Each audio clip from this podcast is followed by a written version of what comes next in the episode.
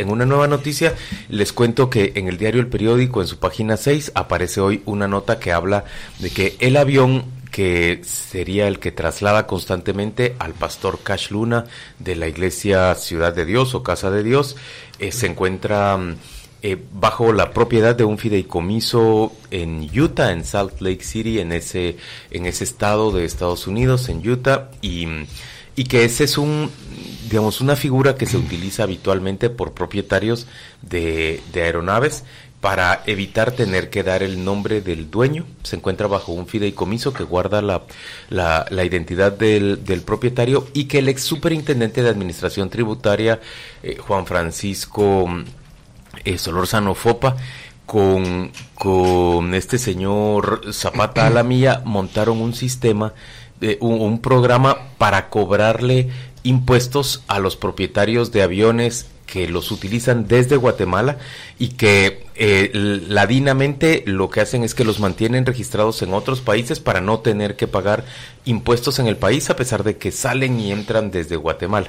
Eh, a partir de ahí es que se, se, identifica el sitio en donde se encuentra ese, ese avión y lo que se recrimina es, digamos, el, el subterfugio o la deshonestidad de, de ocultar la propiedad y, y, colocarlo en otro sitio para no pagar impuestos al país de donde está saliendo el dinero para a, obtener la nave. Bueno, a mí eso, me, si, si fuesas shofo diría eso de UTA, porque ahí es el ban. Eh, Utah, Utah, Utah, ah, Pedro. Bueno, Utah, Utah, no Utah, Utah, en inglés, ¿no? Utah. En español. Bueno, ¿cómo vos le podés decir Utah. Utah. Ajá, sí. Eso, por eso digo que ahí leería uno Utah. Claudia, ¿tú cómo bueno, le dirías? Eh, Utah. Porque, no me voy a unir a esa conversación. Claro, depende de lo pronuncies en inglés o en español. Eh, realmente lo, lo, que había era un marco mucho legal. Convivio, Pedro, mucho convivio vos estás. No, ahí pone Das Ban contento Utah, no pone temprano. Utah, ahí lo pone. Das Yo no estoy leyendo lo que pone. temprano y pones No. inquieta, Claudia. De ahí desarrolla el Bueno. mal humor a lo largo del programa. Claro, y- pero ¿qué le vamos a hacer?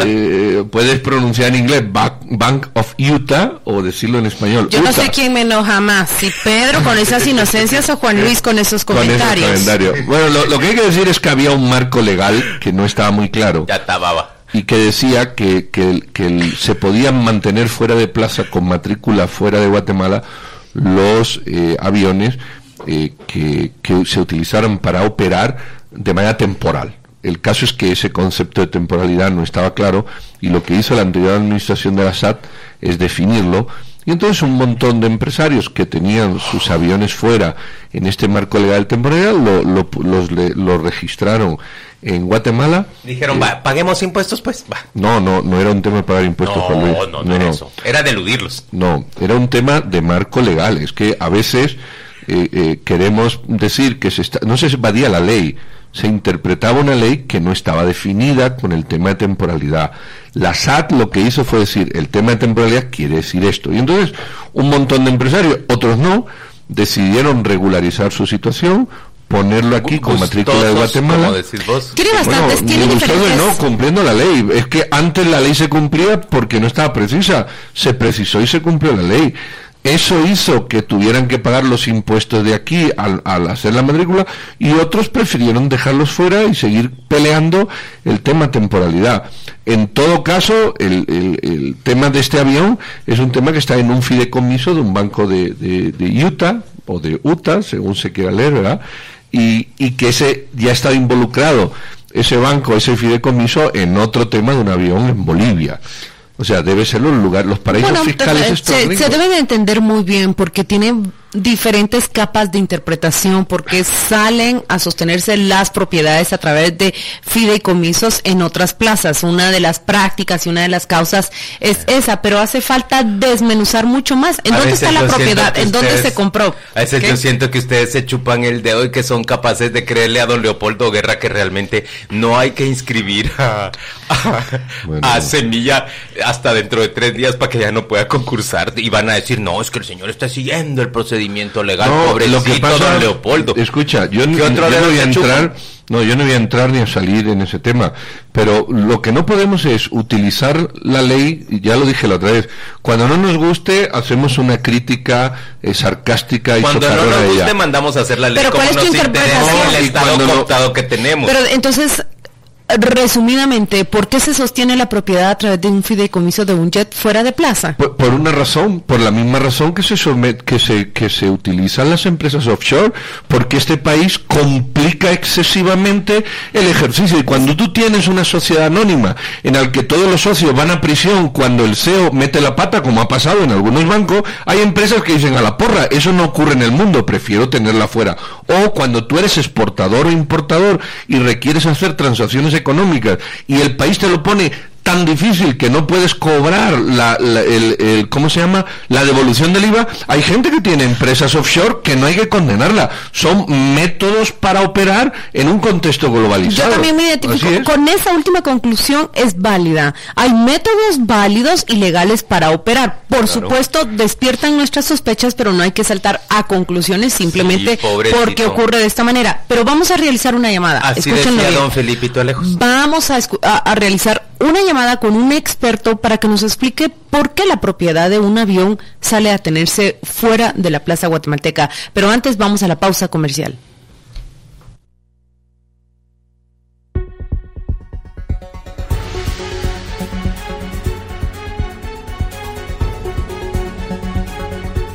Sabemos que en un mundo que se mueve tanto como tú, es difícil encontrar tiempo para vivir. Por eso hoy nos convertimos en el banco que cuida tu dinero y multiplica tu tiempo. Cambiamos nuestros horarios para coincidir con los tuyos. Rediseñamos GTC App y nuestro website para que hagas gestiones desde donde estés. Estamos mejorando nuestro modelo de servicio y seguimos reubicando agencias para estar más cerca de ti. Entérate de más en gtc.com.gt.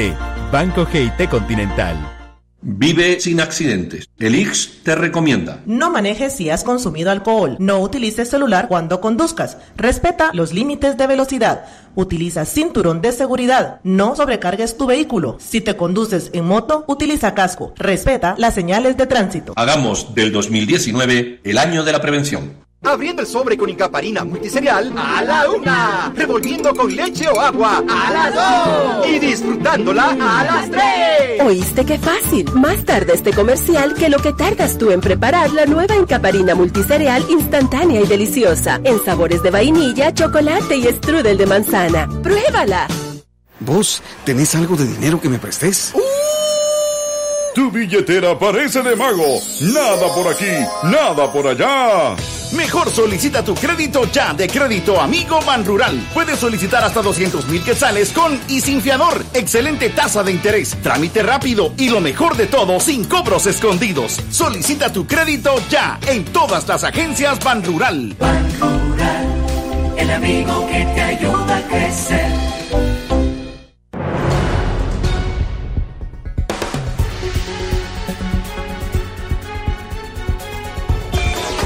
Oyentes con criterio.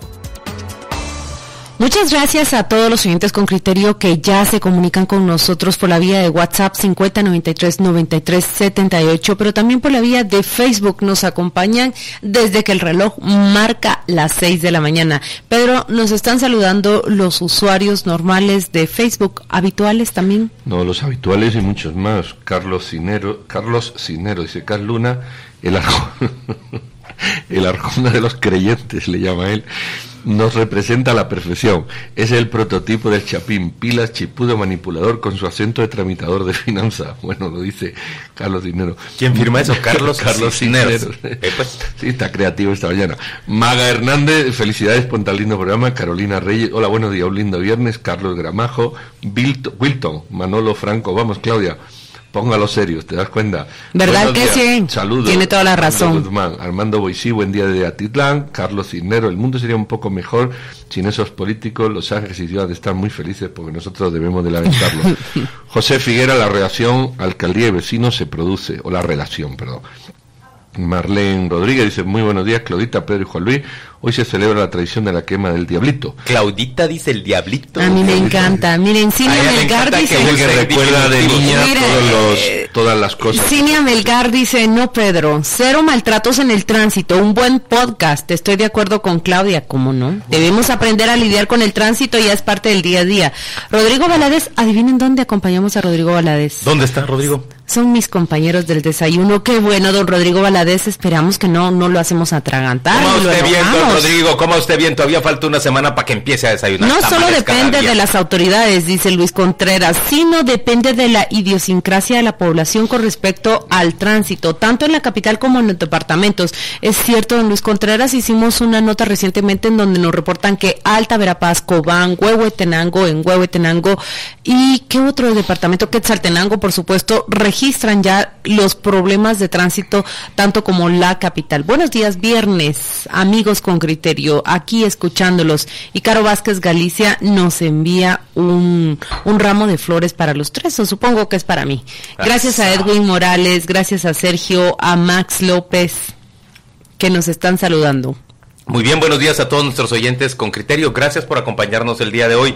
Arrancamos platicándoles de, de diferentes temas. Claudia nos contó la noticia, la repetimos una vez más. Hay reportes de, del aparecimiento de dos cuerpos sin vida en la 15 calle de la zona 10, abandonados dentro de un vehículo. Se teme que sean el exdiputado de apellido Bracamonte y su pareja. Ambos Su esposa, ¿no? militaban, su esposa, Arriaga. ambos militaban. Zulma, su, su apellido. Zulma Sivillaga. Sivillaga. Sivillaga. Ambos militaban en el Partido Patriota y, Dan ya por hecho que son ellos dos. y hace aproximadamente 48 horas que ellos desaparecieron.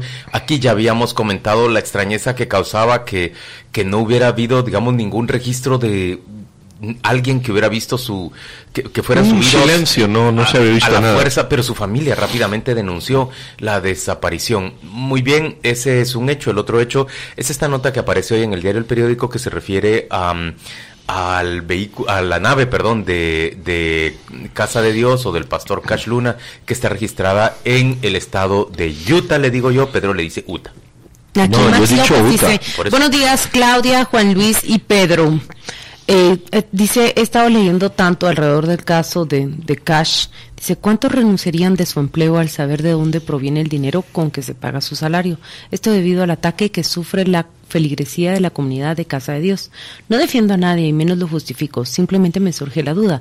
¿Cuántas empresas tienen financiamiento ilícito en un país como el nuestro? Un abrazo a los tres. Max López pregunta... ¿Quién, firma ese, ese comentario? Max López pregunta justamente cómo se sienten los integrantes, los miembros de esa iglesia. Me, pre- me- me parece la pregunta más atinente en este momento. ¿Cómo se puede sentir? Lo que yo le puedo decir es que hemos realizado desde la producción, desde la redacción de Con Criterio, llamadas a integrantes de, Casa de Dios. Muchos manifiestan, por supuesto, su pesar, su tristeza, les duele lo que está ocurriendo y también la enorme pregunta, ¿verdad? ¿Qué, qué, qué, qué, qué pasará? Em, cómo responderá el, el- pastor ante ellos, ante estas preguntas y por supuesto, eh, pues las personas con las que yo personalmente he platicado son muy racionales, no saltan a una conclusión, pero simplemente tienen la enorme pregunta.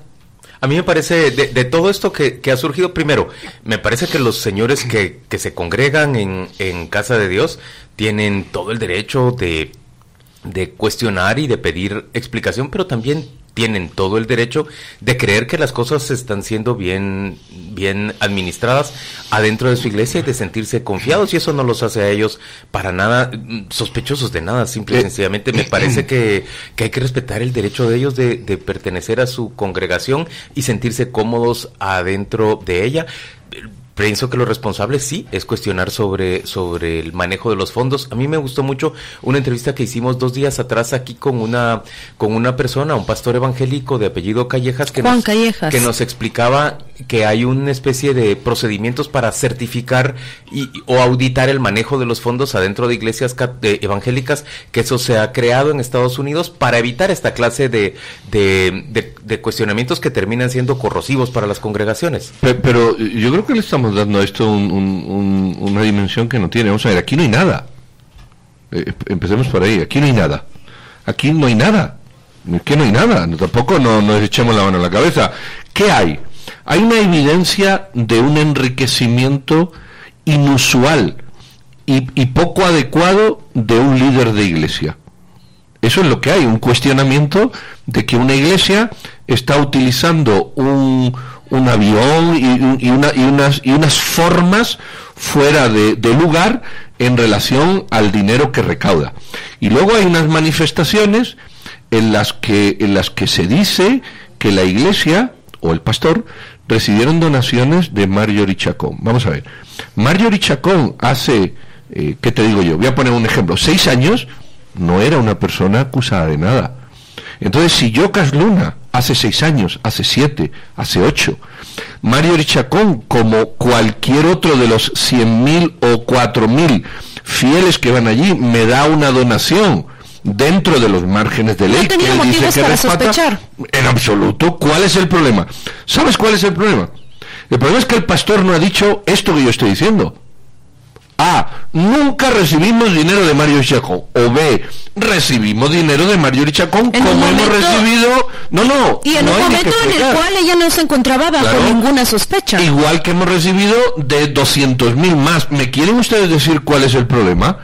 Es ese, pero esa es la duda, que la iglesia y él, en los cuatro comunicados, bueno, los tres, dos de la iglesia. Pero vos te has pasado no días diciendo que es muy sospechoso el enriquecimiento y no, el, no, no, no, no, yo lo que me he pasado diciendo es lo siguiente, es inapropiado de un líder religioso utilizar o mostrar ese enriquecimiento que él tiene, nada más. Eso es lo que yo he dicho y sostengo. ¿Saben qué? Un líder religioso con avión privado, para mí, se cae por su peso. No quiero un líder así. No lo quiero, no lo deseo. Esto es, una, esto es una, conversación que, queremos seguir porque justamente nos preguntamos una, eh, nos preguntamos acerca de por qué ese, ese avión, ese jet privado de él, está registrado bajo un fideicomiso. Tratamos de encontrar a una fuente que tenga criterio, que tenga experiencia y conocimiento para poder explicar esa razón. Y en la línea telefónica se encuentra Carlos Velázquez. Él fue el exdirector de Aeronáutica Civil y es actual ministro de Desarrollo Social. Vamos a entrevistarlo en función de su experiencia en Aeronáutica Civil. Buenos días, Carlos Velázquez. Gracias por tomar esta llamada de Radio con Criterio. La pregunta ya la escucho, es así de simple. ¿Cuán común es que los propietarios de jet privados y aviones privados salgan a registrar esa propiedad fuera de la plaza guatemalteca? Y la segunda es, ¿por qué lo hacen así? Buenos días, eh, Claudia, Pedro, Juan Luis, buenos días.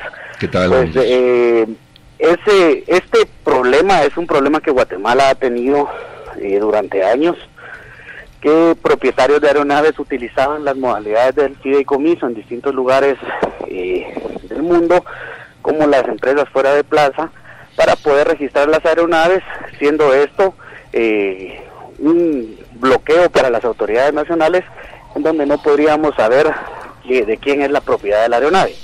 También con esto normalmente se utilizaba, pues no en todos los casos, pero en la gran mayoría, para evitar el pago de impuestos de circulación y de internación al país, ya sea en Guatemala o en los países en donde los tienen registrados. Entonces esto es una, era un común denominador. Aquí en Guatemala se trabajó bastante con la SAT, de la mano de la SAT y del lado de autoridades de aviación de otros países y logramos con eso más de 200 aeronaves se pusieran en orden. Eh, tenemos problemas porque obviamente cuesta mucho encontrar este tipo de desenredar este tipo de, de eh, formas de registrar las aeronaves, no solo pasa con aeronaves, pasa con embarcaciones. Entonces, eh, pues es un problema que en Guatemala ha estado enraizado desde el año 2002 que se creó la Ley de Aviación Civil. Y es y es normal que se utilice, buenos días Carlos, es normal que se utilice Utah o Delaware, ¿verdad? Como como los estados en donde suelen registrarse esas aeronaves que evitan que se identifique específicamente quién es su propietario y que eluden el pago de impuestos. Así es, es bastante común que se utilicen los fideicomisos de Utah, de Delaware, también las fuera de Plaza de Panamá. Y como les venía diciendo, fue una tarea bastante compleja porque en los mismos, en Estados Unidos, cuando iban a ver las direcciones que reportaban los fideicomisos, no existían eh, a veces personas que fueran responsables con respecto a las aeronaves. Eh, Carlos, sí.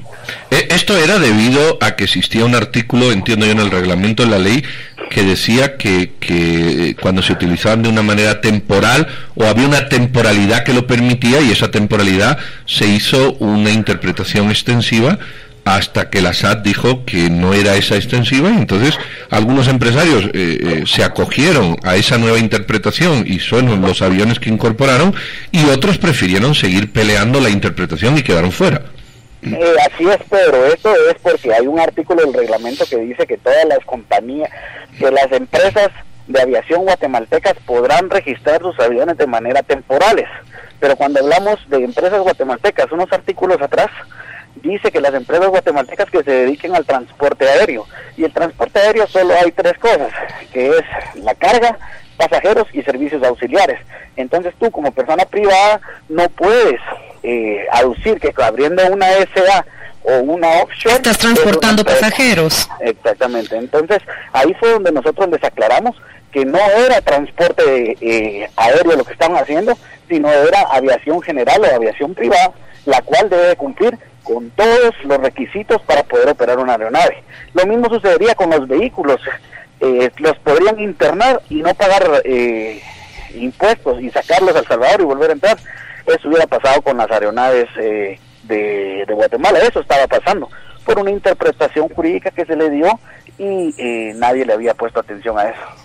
Entiendo. Muchas gracias a Carlos Velázquez. Él es el exdirector de Aeronáutica Civil. Ya nos ha explicado y respondido de manera muy simple a la pregunta, ¿por qué se registran los aviones fuera de la Plaza Guatemalteca? Nos despedimos. Muy feliz viernes. Hay otra llamada que ha realizado la productora Regina Román de Con Criterio para comprender cuál es este mecanismo de salir a registrar una aeronave que no es transporte de pasajeros fuera de la plaza. Juan Francisco Solórzano Fopa se encuentra en la línea. Muchas gracias por tomar esta llamada de radio con criterio.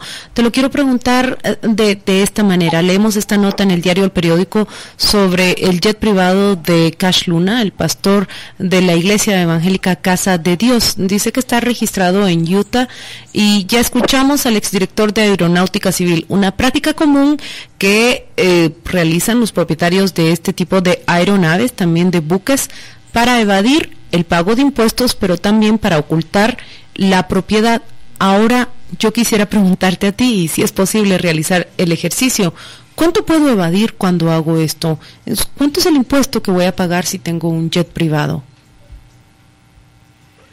Bueno, buenos días. Eh, primero, eh, lo primero es el IVA, ¿verdad? Este, por lo menos es el 12%, eh, que es eh, en la internación, en, la, en lo que es, eh, así se le llama, digamos, la internación o nacionalización de la, de la aeronave, que al final viene siendo como una importación cualquiera, digamos.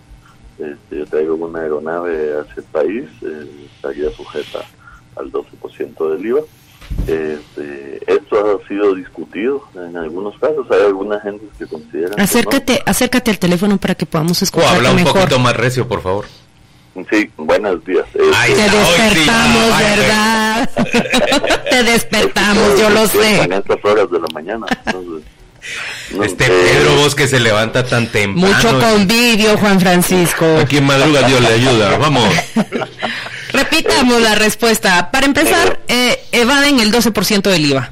Para empezar, evaden el 12% del IVA. Si estamos hablando, y las aeronaves son, eh, digamos, son eh, obviamente eh, caras, este, pues estamos hablando 12% sobre, por decir algo, 1 o 2 millones de dólares, estamos hablando por lo menos 10 millones de quetzales, por poner un número, este, el 12%, este, pues estamos hablando de un millón eh, 1.2 millones de quetzales, ¿verdad?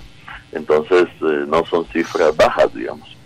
Eh, eso sería en, en primer lugar. Además, estas aeronaves quedan pagando eh, impuestos sobre circulación de vehículos al momento en el que ya son internadas y registradas en el país eh, como propiedad de una persona particular o como propiedad de, eh, digamos, de una entidad eh, privada, como puede ser en este caso eh, una iglesia, ¿verdad? Eh, Juan Francisco, eh, en esa, yo sé que, cuando tú estabas eh, al frente de la SAT, hubo esta reinterpretación que nos ha contado el exministro o el destitular de, Aeronáutica, ahora ministro, eh, y un montón de empresarios eh, entendieron esa interpretación, se, vamos a decir que regularizaron la situación. Otros sí prefirieron seguir interpretando así y supongo que, estarán en su pleito correspondiente. Pero en esa ocasión, este avión del señor Luna había sido detectado o, estaba fuera del radar. vamos a ver, esto comenzó en el 2016. hubo una investigación de la entidad, digamos, de aeronáutica civil de Estados Unidos ellos fueron los que comenzaron con esta investigación en conjunto con la DEA, porque básicamente se habían encontrado muchos ah, eh, aviones que eh, en algunos casos habían estado involucrados en, temas, digamos, de traslados de, drogas y que a la hora de buscar a los dueños, y que además lo vimos en varios casos de corrupción, se esfumaban los dueños. Eh, exacto, son, eran entidades de cartón, eran entidades eh, offshore, eh, estaban registradas en las Bermudas, en las Bahamas. Eh. Por ahí empezó, por, el, por un tema de drogas empezó esta situación. Digamos. Después, entonces es la, es la entidad de Estados Unidos que empieza con un listado de aeronaves que ellos saben que viajan constantemente según pues eh, eh, todos los listados de vuelos que ellos que ellos llevan y que saben que viajan y se mantienen constantemente en Guatemala. Entonces, de ahí, de esa base y de ese listado fue que se comenzó a trabajar, digamos, de alguna manera esta situación.